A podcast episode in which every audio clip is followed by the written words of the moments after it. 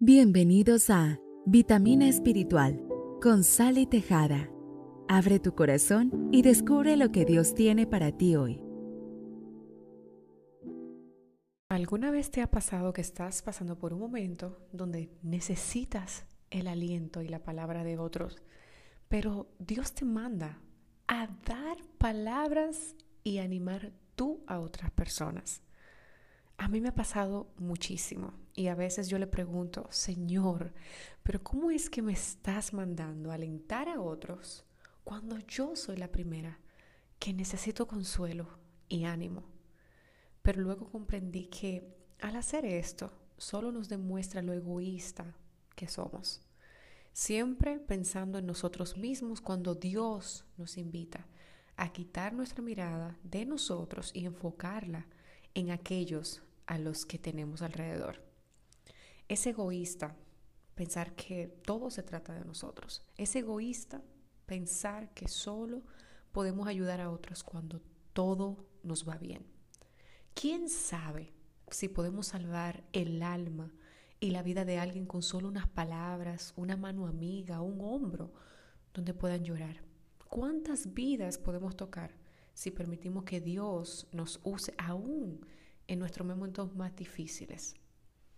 Me ha pasado que en muchas ocasiones, a pesar de lo mal que esté, cuando ayudo a mi prójimo o dejo que Dios me use para bendecir la vida de otras personas de manera maravillosa, puedo dejar de pensar en mi situación para enfocarme en la de mi hermano.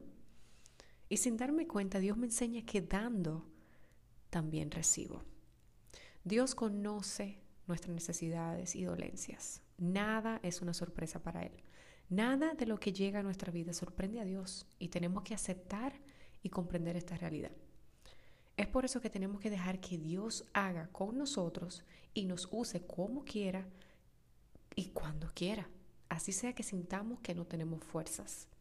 En el camino Dios se va a encargar de suplirnos no solo fortaleza, sino absolutamente todo lo que nosotros necesitamos, material, físico, psicológico y espiritualmente. Porque Él suplirá todas nuestras necesidades conforme a sus riquezas en gloria. Ya no esperemos que todo sea propicio para ayudar a nuestro prójimo. Si Dios nos manda ayudar a otros, así sea que tengamos nosotros necesidad de ayuda, hagámoslo sin titubear. Sigamos llevando el mensaje de salvación Sigamos hablando del Señor con denuedo. Dejemos que nos use como quiere y cuando quiera. Que Él ya sabe de qué tenemos necesidad y todas, absolutamente todas la va a suplir. Dando, se recibe. No escondamos nuestros talentos como aquel siervo malo de las parábolas. Seamos como los siervos fieles que sin importar la condición siguieron produciendo para su Señor.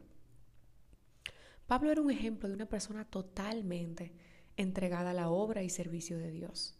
Estaba tan decidido a seguir dando de lo que Dios le dio, que la mayor parte de sus epístolas la hizo en prisiones. Allí, en vez de sentarse a quejarse y decirle a Dios de cuánta necesidad tenía, se puso a seguir llevando la palabra del Señor y propagando el Evangelio. Allí donde muchos nos pusiéramos a llorar y darle lástima a Dios para que nos saque del dolor, Pablo se enfocó en el cielo y se propuso seguir trabajando para el Señor y para las almas. Y así fue hasta el final de sus días, que dicho sea de paso, murió como mártir decapitado con espada en Roma. Y a pesar de todo lo que tuvo que pasar, hoy siguen bendiciéndonos tanto el hecho de que Pablo no se haya rendido ante las duras pruebas que tuvo que pasar. ¿Qué hubiese pasado si Pablo se hubiese deprimido, como hacemos muchos de nosotros ante la crisis, y hubiese decidido que quería llorar? Gracias le damos a Dios por haber puesto tanto de nuevo en esos hombres y mujeres que encontramos en la palabra, que no se detuvieron por nada ni por nadie. Eso mismo nos pregunta el Señor hoy. ¿Cuántos se están perdiendo de ser bendecidos a través de nosotros por paralizarnos ante las tribulaciones? ¿Cuántas personas hemos privado de una palabra de vida por estar centrados en yo, yo, yo, yo, yo necesito, yo quiero, yo, yo, yo?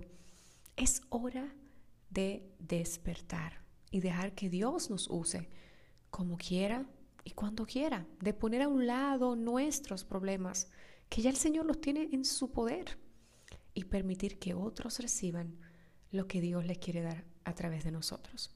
Y quejarse y lamentarse ante Dios de cuánto nos hubiésemos perdido.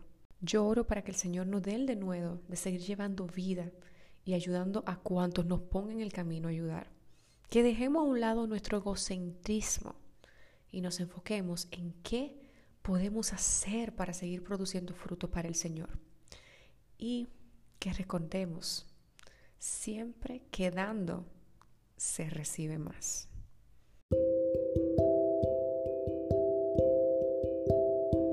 Si este podcast fue de bendición, compártelo en tus redes sociales. Recuerda que tienes una cita con Sally Tejada, aquí en Vitamina Espiritual.